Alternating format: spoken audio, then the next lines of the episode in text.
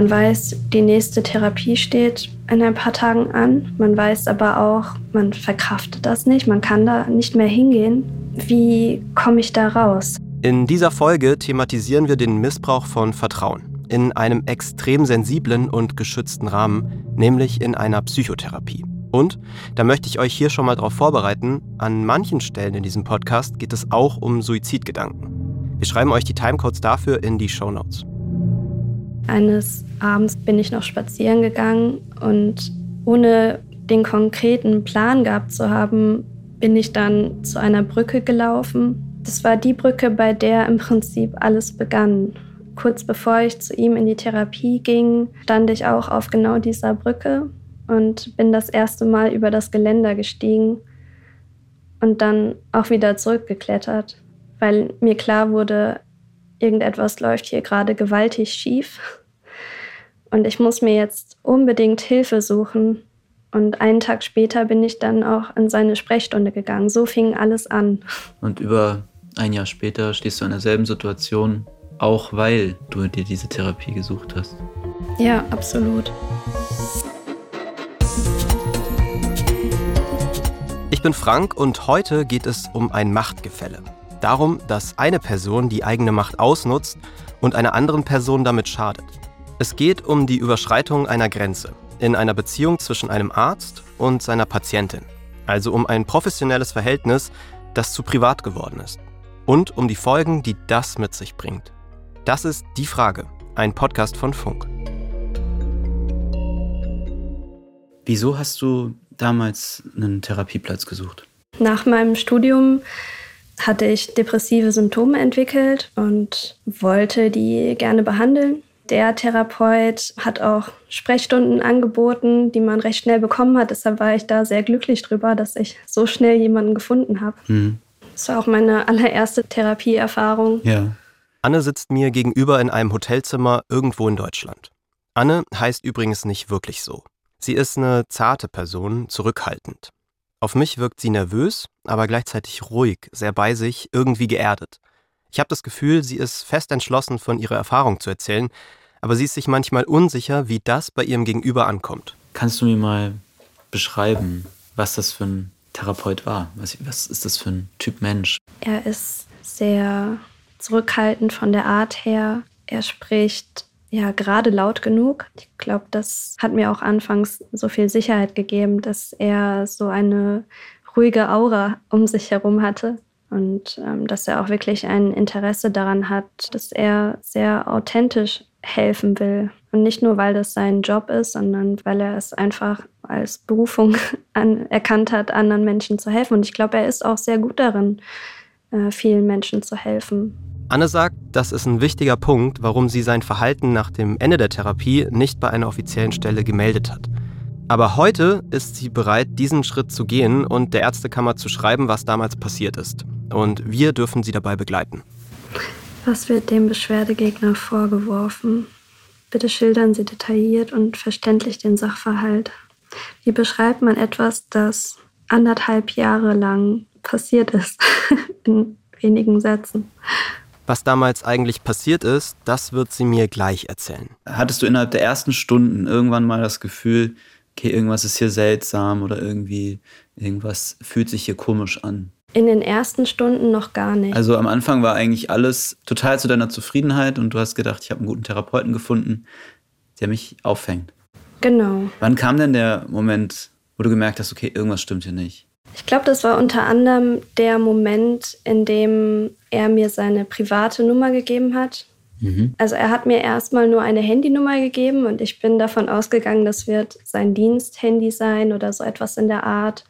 Aber dann hat er mir über WhatsApp geschrieben mhm. und Termine vereinbart. Und da konnte ich dann sehen, anhand des Profilbildes, dass das wahrscheinlich schon seine private Nummer sein wird. Hast du das irgendwann angesprochen, dass das für dich seltsam ist? Zunächst fanden auch ähm, nur die Terminabsprachen über WhatsApp statt. Also es war erstmal nichts so Ungewöhnliches, dass ich das sofort angesprochen hätte. Ich hatte quasi diesen direkten Draht zu ihnen äh, und das äh, funktionierte alles so schnell. Mhm. Und da hat man dann auch das Gefühl, wenn man in einer Notlage ist oder in einer Krise, dann ähm, hat man auch schnelleren Kontakt zum Therapeuten.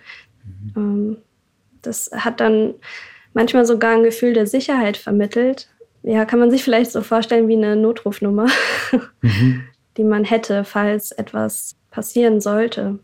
Hat sich in dem Moment irgendwann dann auch die Atmosphäre in euren Sitzungen geändert? Ja, also sie hat sich auf jeden Fall geändert, als er anfing, auch von seinem eigenen Privatleben mehr zu erzählen. Mhm. Ähm, anfangs von seinen eigenen Interessen, aber dann auch von seinen Hobbys.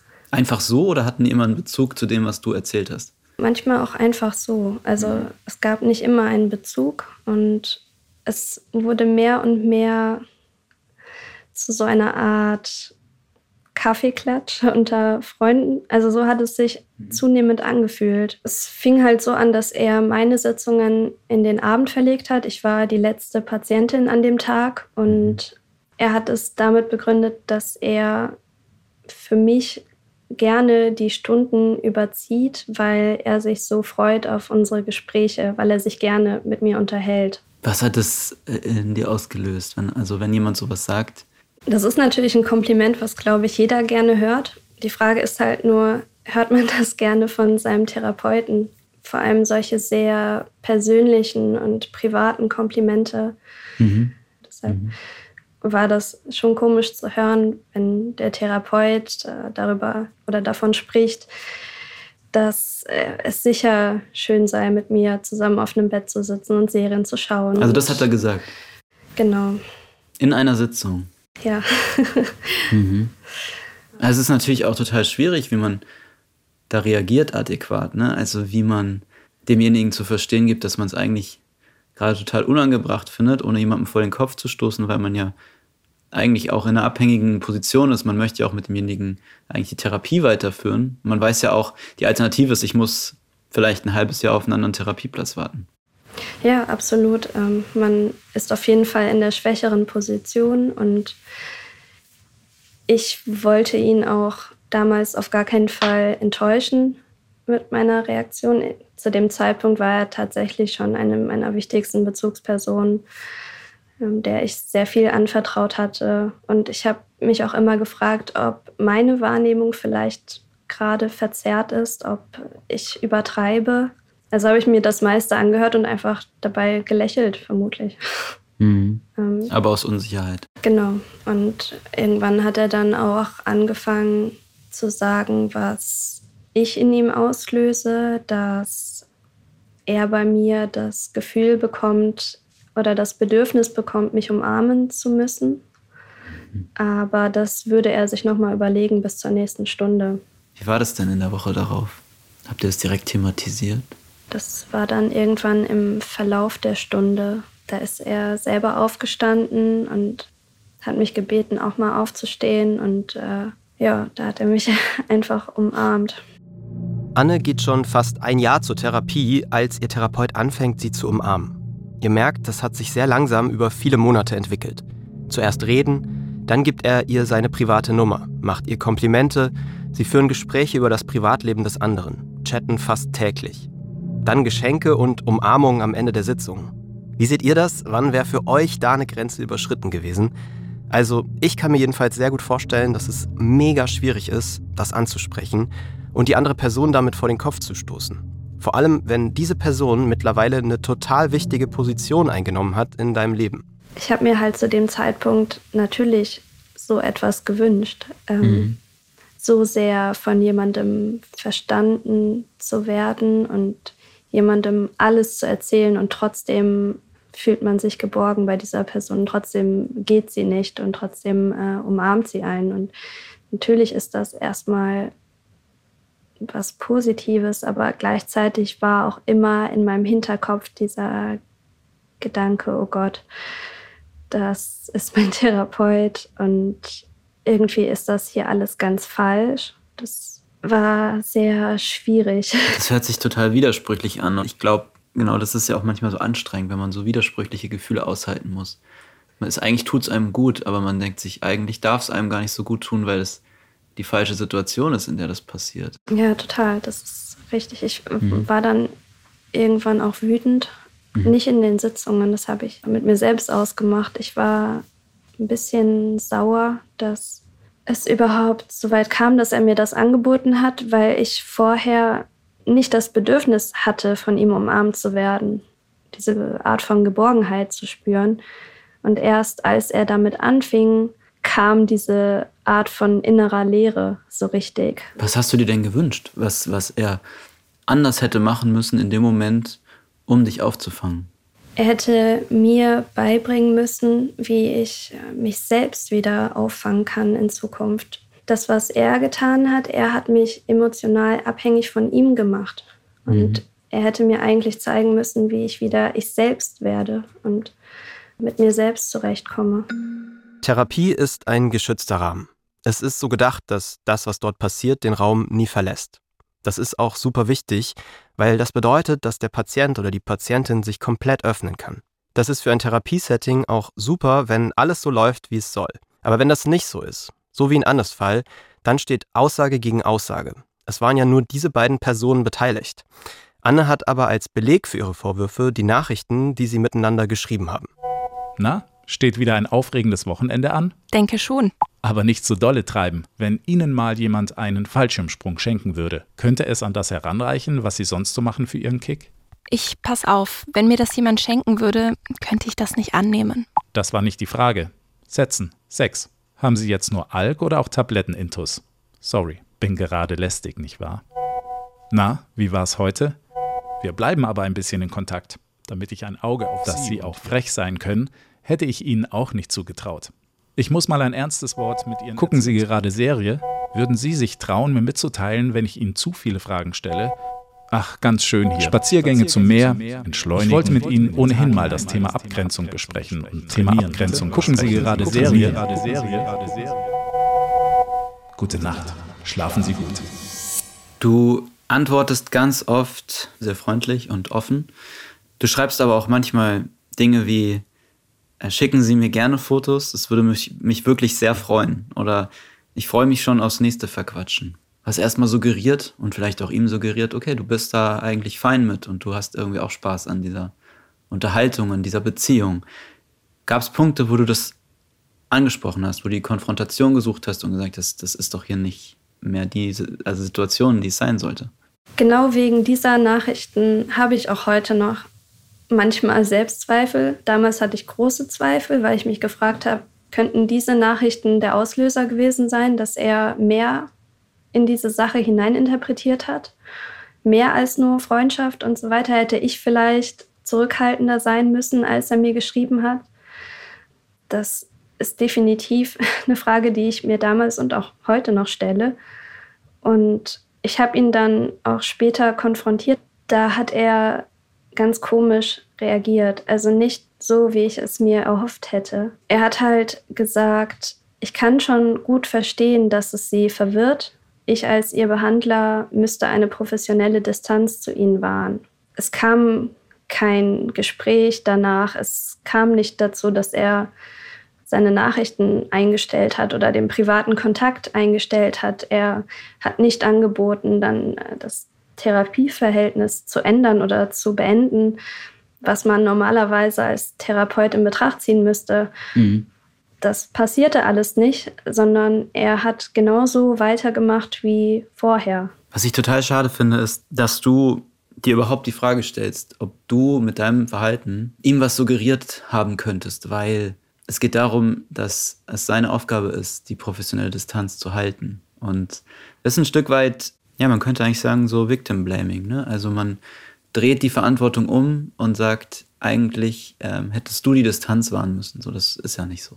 Die häufigste Form von Kritik, mit der ich konfrontiert werde, geht auch in die Richtung. Ähm, die meisten Menschen kritisieren, dass ich nicht schon an dem Punkt selbst abgebrochen habe oder sie fragen sich, warum ich denn überhaupt noch geantwortet oder weitergeschrieben habe. Es ist leichter, die Situation mit einer gewissen Distanz zu bewerten. Rückblickend sehe ich natürlich auch überall die Warnzeichen und das ist da relativ leicht, aber wenn man mitten in der Situation drinsteckt und seit anderthalb Jahren zu diesem Menschen hingeht und er mhm. auch einen sehr, sehr wichtigen großen Teil in seinem Leben einnimmt, dann ist es sehr schwer, das mit Distanz zu sehen.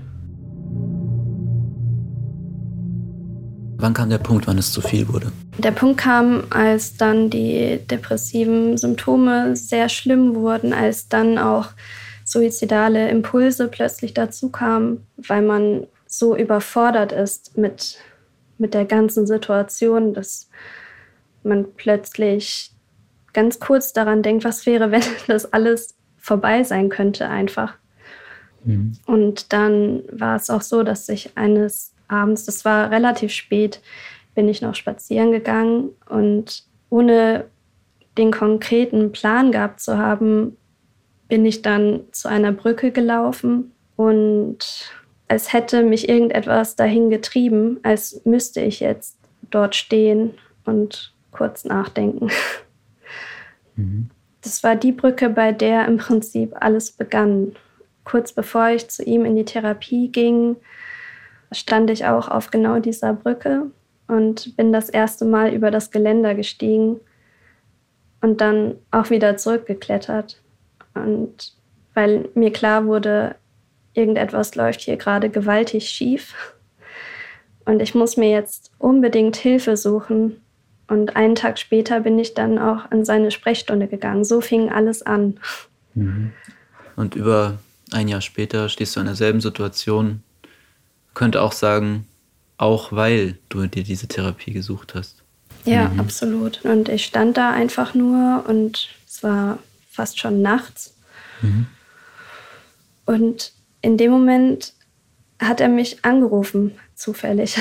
genau in dem Moment. So gegen halb elf, elf müsste es gewesen sein. Er hat gefragt, wo ich bin, was ich mache.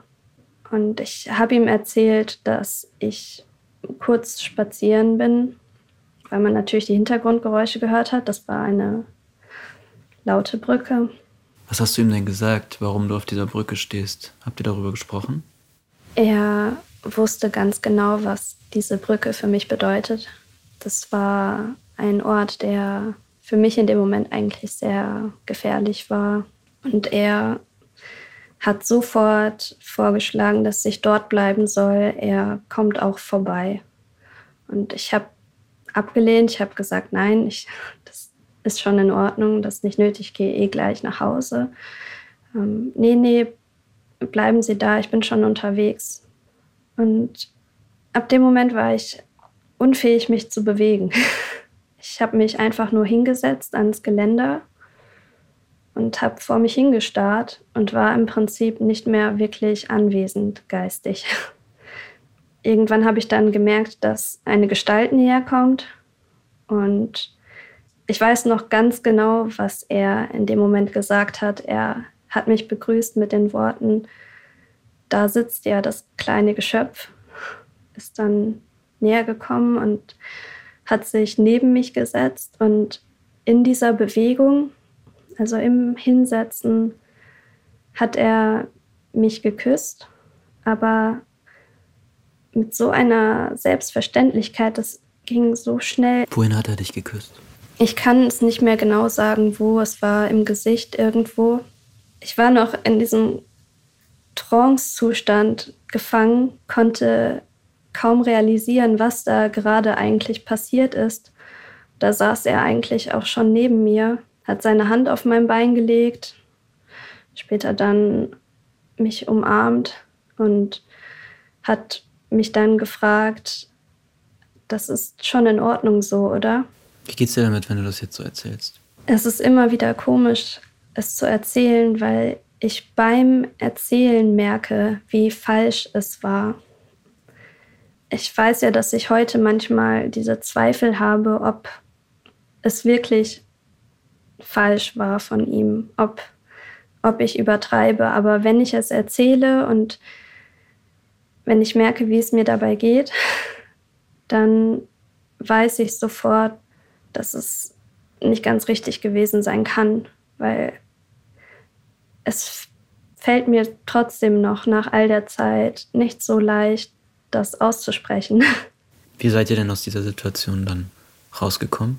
Er hat meine Hand genommen und hat gesagt, ja, dann fällt es ihnen vielleicht leichter, nach Hause zu gehen und hat mich dann einfach an der Hand genommen und zu seinem Auto ge gebracht, hat die ganze Zeit meine Hand gehalten. Wir sind dann unterwegs noch zwei Frauen begegnet und da habe ich mich schon komisch gefühlt. Ich habe mich gefragt, was die über uns denken. Es muss so ausgesehen haben, als ähm, seien wir Pärchen gewesen. Äh, vielleicht mit einem un ungewöhnlichen Altersunterschied. So muss es vermutlich ausgesehen haben. Aber nicht auf gar keinen Fall wie ein Therapeut mit seiner Patientin. Mhm. Hat er dich dann nach Hause gebracht? Ja, also er hat mich dann nach Hause gefahren und auf dem Parkplatz hat er sich von mir verabschiedet, hat mich nochmal umarmt und hat dann tatsächlich von Romantik gesprochen. Ich glaube, dass er das wieder scherzhaft gemeint hat. Also er hat halt gesagt, ja, ist ja auch total romantisch, ähm, zusammen da auf, auf der Brücke zu sitzen nachts. Und also mich macht das ein bisschen sprachlos, ne? Dieses, also wie man so über die Situation hinweggehen kann, die davor stattgefunden hat. Das, ist, das hatte ja absolut nichts mit Romantik zu tun. Das hatte was mit Hilflosigkeit zu tun und Hoffnungslosigkeit und Schmerz irgendwie, aber nichts mit Romantik. Das war, glaube ich, auch das Triggerwort in dem Moment, Romantik, als er das gesagt hat. War mir sofort klar, ich kann das nicht mehr. Mhm. Das ist sowas von falsch. Da fing dann erst die richtige Verzweiflung an. Mhm.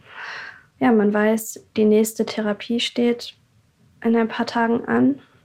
Man weiß aber auch, man verkraftet das nicht, man kann da nicht mehr hingehen. Wie komme ich da raus? Du hattest dich ja niemandem anvertraut in der ganzen Zeit, oder? Nein, in der Zeit nicht. Du standest deswegen ganz alleine mit dieser Entscheidung eigentlich auch. Genau.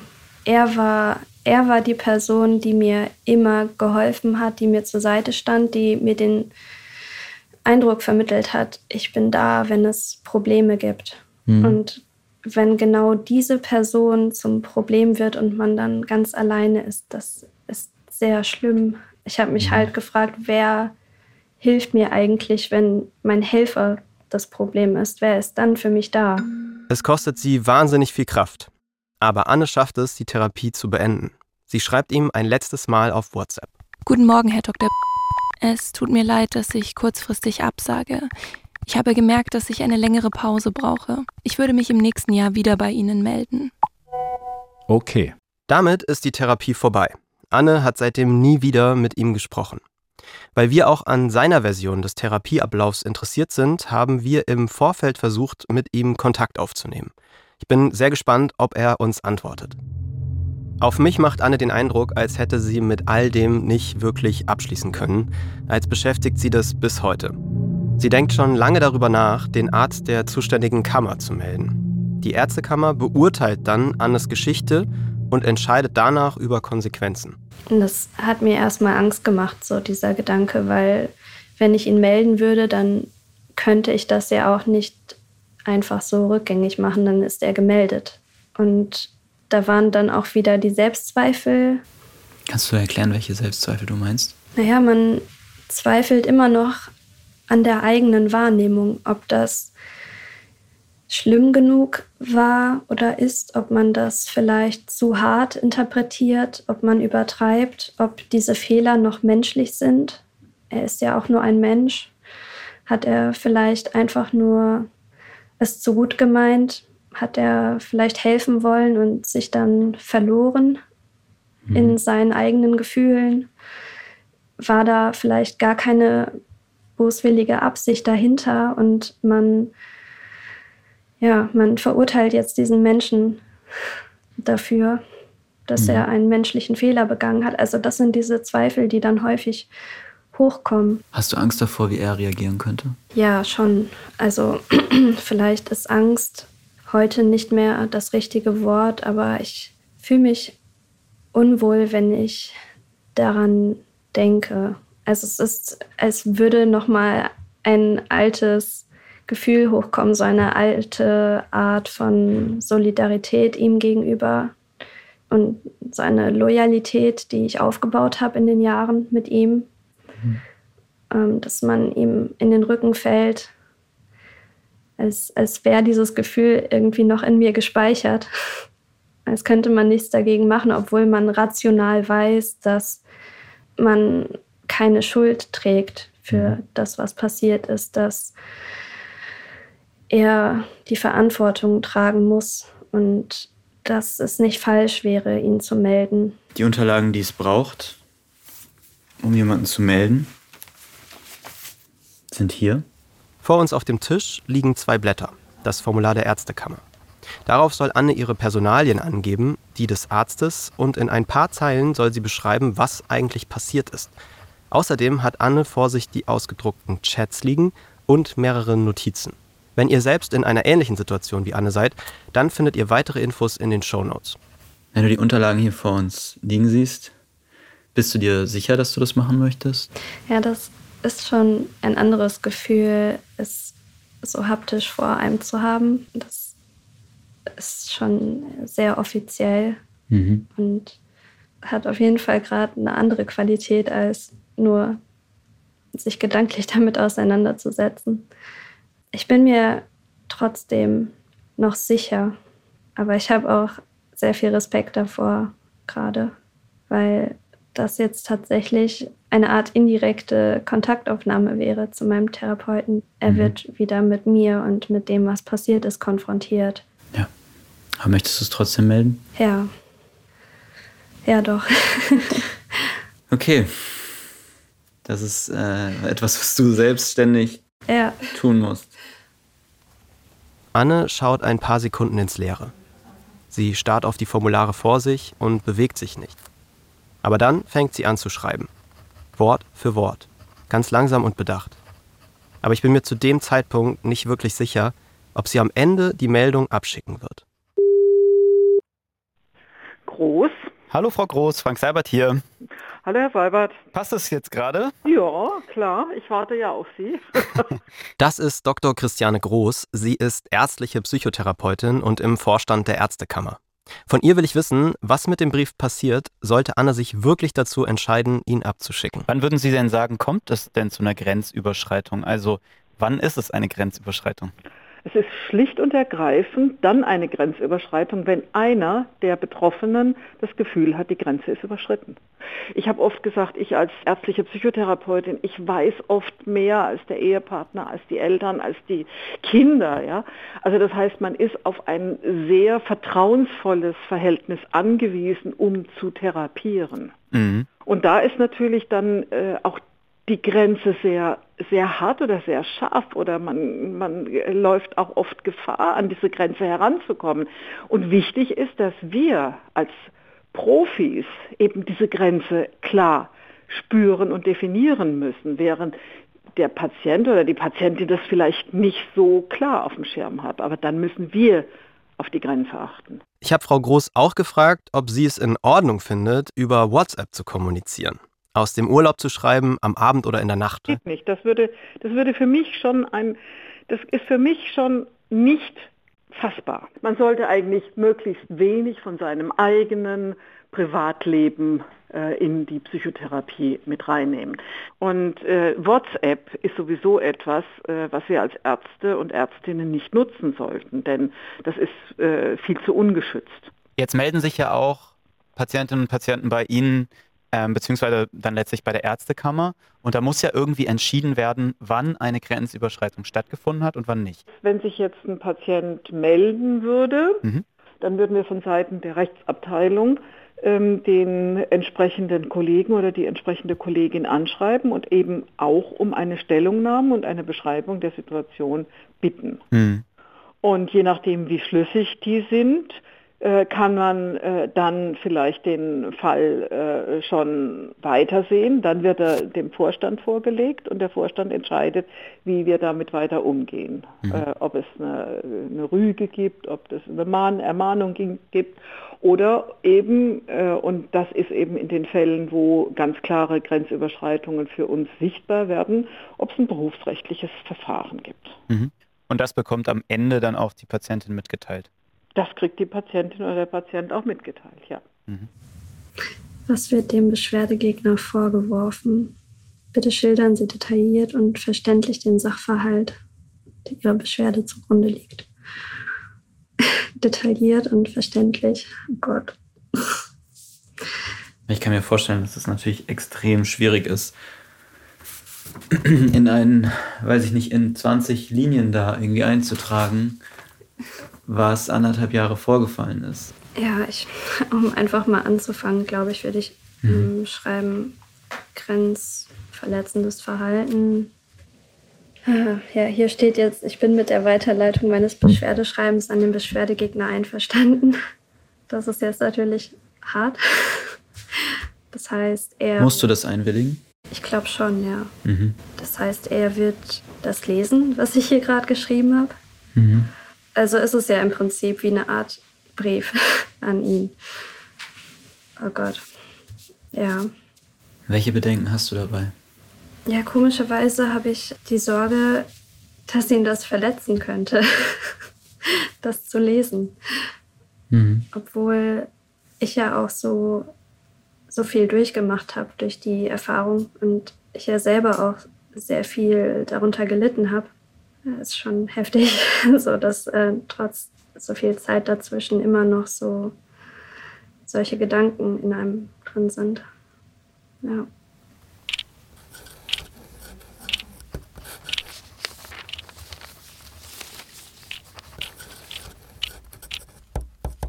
Aber ich bin jetzt auch gerade überrascht, dass es ähm, doch so schnell ging. Irgendwie habe ich damit gerechnet, dass ich viel mehr ausfüllen muss. Also alles zusammenpacken und abschicken? Ja. okay.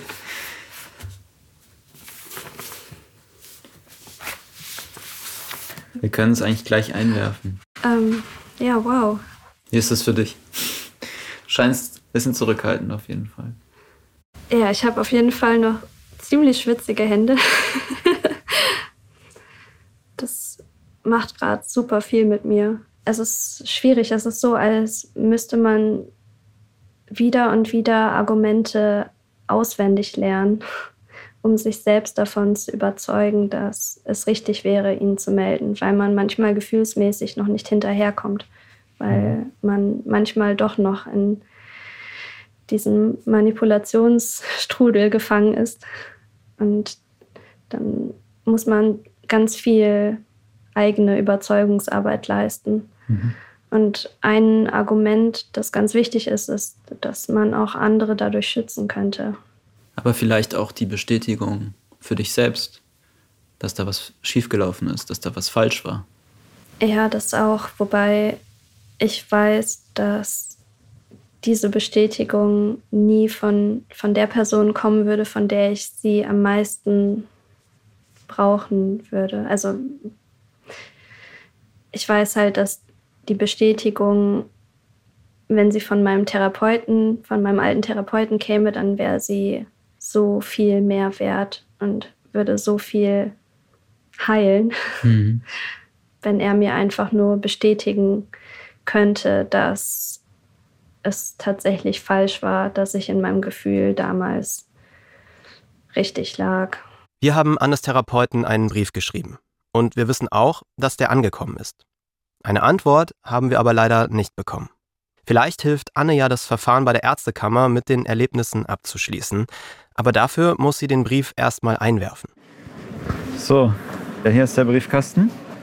Ich bin sehr nervös es ist ganz komisch, diesen ersten Stein jetzt ins Rollen zu bringen.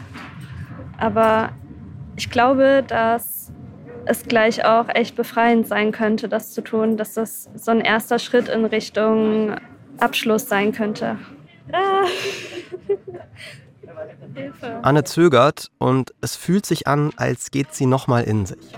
Aber dann schiebt sie die gelbe Klappe des Briefkastens hoch und wirft den Umschlag ein. Jetzt okay. ist er da drin. Jetzt ist er drin. Und? Ja, Wahnsinn. Ähm, ich äh, ich habe das Gefühl, ich muss jetzt nach Hause fahren und mich ins Bett legen und schlafen. so viele Gefühle. Ich bin auch ein bisschen stolz auf mich gerade, dass ich das jetzt tatsächlich geschafft habe. Das ist, glaube ich, gerade so das gute Gefühl, das ich definieren kann. Und dann wartet Anne. Einen Monat, zwei Monate, drei Monate, sechs Monate und hört nichts.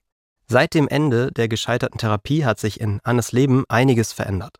Welche Auswirkungen hatte diese Erfahrung für dich neben diesen Selbstzweifeln, die eigentlich jetzt noch dazugekommen sind? Ich war fast ein Jahr lang damit beschäftigt, die Symptome zu bekämpfen, die die Therapie in mir ausgelöst hat. Ich war in Kliniken und erst danach konnte die Aufarbeitung des Ganzen wirklich anfangen, dass ich manchmal bis heute noch äh, mit diesen Selbstzweifeln zu kämpfen habe. Und was noch dazu kommt, ist, äh, dass die Vertrauensbasis natürlich nach so etwas so sehr erschüttert wird. Man bekommt einen ganz anderen Bezug zu den Personen, die eigentlich dazu da sind, um einen zu helfen. Was die Meldung bei der Ärztekammer ausgelöst hat, Anne hat keine Ahnung. Bis heute. Und auch wir sind nicht schlauer, obwohl wir mehrmals dort nachgefragt haben.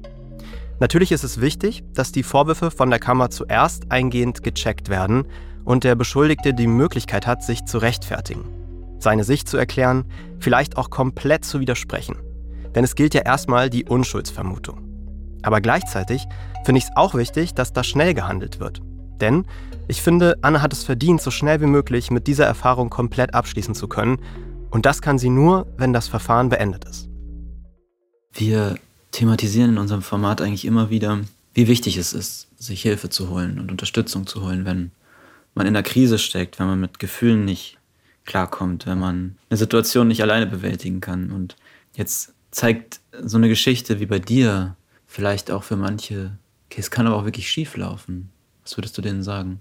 Ja, natürlich entsteht dann der Eindruck, dass es auch gewaltig schief laufen kann und man muss aber bedenken, dass das nicht die Regel ist. Das ist zum Glück nicht der Normalzustand.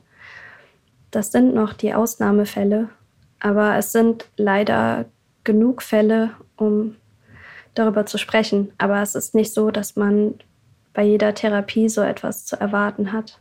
Ich finde, man sollte nicht das Vertrauen in Therapien verlieren, weil das ganz wichtig ist. Nur weil es schlimme Fälle gibt, sollte man nicht die Therapie als solches, als Idee verwerfen.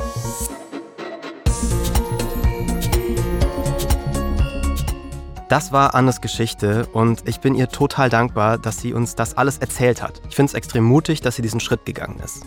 Und der ist auch sehr wichtig. Denn nur wenn jemand auf sich aufmerksam macht, dann kann eine Kammer, eine Schule, eine Uni oder ein Unternehmen dem nachgehen und herausfinden, ob sich wirklich jemand falsch verhalten hat. Und wenn das tatsächlich passiert ist, dann schützt man damit ja auch indirekt andere Menschen von einer ähnlichen Erfahrung. Ich wünsche Anne auf jeden Fall, dass sie noch eine Rückmeldung bekommt. Wenn, dann erfahrt ihr es natürlich auch hier auf diesem Kanal, also abonniert uns doch gerne. Und lasst uns eine Bewertung da, da freue ich mich auch immer drüber. Ich bin mir ganz sicher, einige von euch haben ähnliche Erfahrungen gemacht wie Anne. Vielleicht auch mit einem Therapeuten oder einer Therapeutin oder in einem ganz anderen Umfeld. Vielleicht in der Schule oder im Job. Wenn ihr mir davon erzählen wollt oder einfach nur Feedback zur Folge dalassen wollt, dann freue ich mich voll, wenn ihr mir schreibt oder eine Sprachnachricht schickt, entweder per Insta oder an die 0174 274 5065. Und jetzt noch eine kleine Empfehlung für einen anderen Podcast. Ihr kennt das sicher auch. Eigentlich wolltet ihr nur kurz ein Video gucken und plötzlich ist es halb eins und ihr seid komplett in den Tiefen des Internets gefangen. Miguel und Caroline geht es ständig so. Als Comedy-AutorInnen für Jan Böhmermann aber auch privat haben die beiden täglich tausende Tabs offen. Und weil die beiden so langsam den Überblick verlieren, kommen sie jeden Mittwoch im neuen NDR-Podcast Too Many Tabs zusammen, um die gemeinsam zu schließen. Wir verlinken euch die Folge von Too Many Tabs in den Show Notes. Danke fürs Zuhören und bis ganz bald. Die Frage ist ein Podcast von Funk, von ARD und ZDF. Ich bin Frank Seibert. Autorinnen dieser Folge waren Samira Schütz und Amelie Hörger. Redaktion Theresa Fries und Patrick Abele. Produktion Hanna Meyer. Das Sounddesign kommt von Benedikt Wiesmeier und Enno Rangnick und die Grafik von Antonia Dengler und Bianca Taube.